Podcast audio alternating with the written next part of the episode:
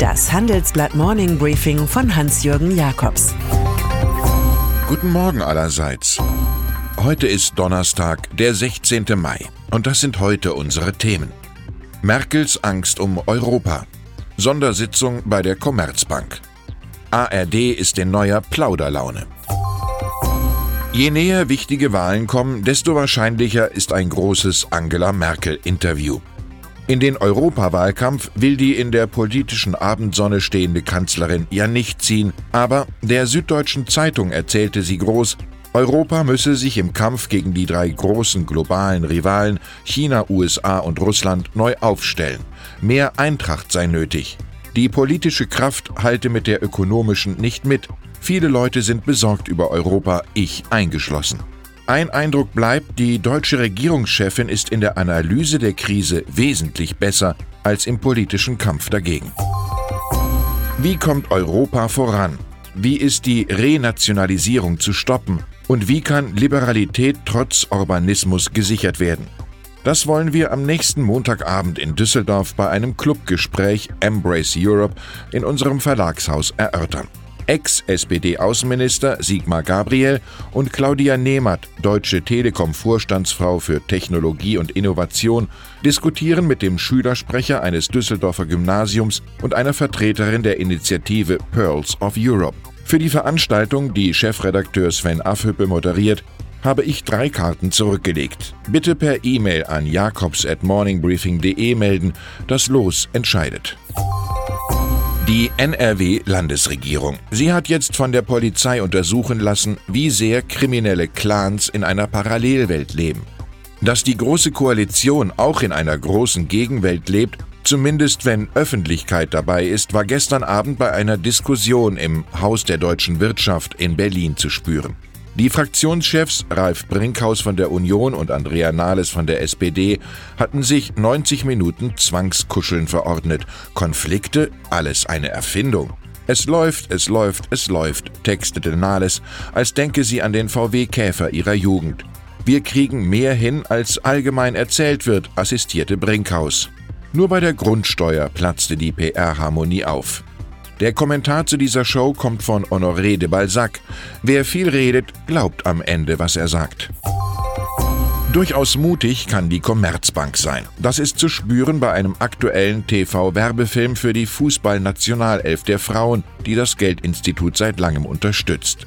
Wir brauchen keine Eier, wir haben Pferdeschwänze, heißt es da. Wie es mit den Cojones der Bank selbst aussieht und wann sie nach dem Fusionsflirt-Flop mit der Deutschen Bank einen Partner, Unikredit oder ING braucht, soll am nächsten Dienstag eine Sondersitzung des Aufsichtsrats klären. CEO Martin Zielke ist unter Druck. Chefaufseher Stefan Schmidtmann hat sich angeblich gegen die Extrarunde mit harschen Worten gewehrt, doch Arbeitnehmer und Bund mit einem Aktienanteil von 15 Prozent konterten ihn aus. Bonusmeilen sind die neue Währung der jettenden Gesellschaft. Aber sind sie deswegen elektronisches Geld? Das glaubt der Berliner Verbraucheranwalt Istvan Kokron. Er reicht mit seiner Kanzlei CLLB heute Klagen gegen Miles More von Lufthansa ein, wie wir exklusiv berichten. Bonusmeilen sollen in Euro rückerstattet werden können. Im konkreten Fall fordert ein Vielflieger mehr als 21.000 Euro für 715.000 Prämienmeilen. Die Causa ist so diffizil, dass sich vorerst weiter Flugbuchungen und Produktkäufe per Meilen empfehlen, bevor sie endgültig verfallen. Ulrich Wilhelm. Zu den Standardnummern des amtierenden ARD-Chefs gehört die Klage über zu viele Talkshows. In der Realität sieht das so aus, der öffentlich-rechtliche Verbund schließt im Herbst eine klaffende Dienstagslücke und offeriert dann wieder von Sonntag bis Mittwoch einen bunt gemusterten Talkteppich. Am späteren Dienstagabend sollen Plauderkreise der Landesrundfunkanstalten NDR Talkshow, Kölner Treff und 3 nach 9 im ersten laufen. Und für den RBB sollen Eva Maria Lemke und Jessie Wellmer sogar einen neuen Talk aus der Hauptstadt starten. Es gibt das ökonomische Gesetz, Reden kostet nichts und bringt Quote. Das lässt den ganzen Schwurbel-Overkill vergessen und verschmerzen. Ein besonderes Lesestück entdeckte ich auf unserer letzten Seite. Raghuram Rajan, Finanzprofessor aus Chicago, rechnet mit der Übernacht einiger weniger Superstar-Unternehmen ab. Sie täten sich unweigerlich mit den Instrumenten staatlicher Kontrolle zusammen und bildeten so eine unheilige Allianz zwischen Eliten des privaten und des öffentlichen Sektors. Was hier fehlt, ist der raue Wind des Wettbewerbs. Der Rat des Experten, der etwa den deutschen Finanzstaatssekretär Jörg Kukis ausgebildet hat, Reformen von oben nach unten, neue Kartellgesetze und die Kritik der kleinen Leute, der Populisten beachten. Und dann sind da noch unsere europäischen Freunde in Großbritannien, die nach einer groß angelegten Studie viel häufiger betrunken sind als die Menschen in den anderen mehr als 30 untersuchten Staaten. In einem Jahr ist man auf der Insel demnach 51 Mal alkoholisiert, der generelle Durchschnitt liegt bei 33 Mal.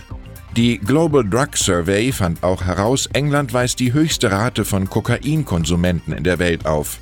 Eine Empfehlung läuft darauf hinaus, Guidelines für Alkoholnutzer zu erarbeiten. Vielleicht hilft ein Zitat des Schriftstellers Robert Musil, der keinen Sinn darin sah, Sorgen in Alkohol ertränken zu wollen, denn Sorgen sind gute Schwimmer. Ich wünsche Ihnen einen sorgenfreien Tag mit der richtigen Dosis Genuss. Es grüßt Sie herzlich Hans-Jürgen Jakobs.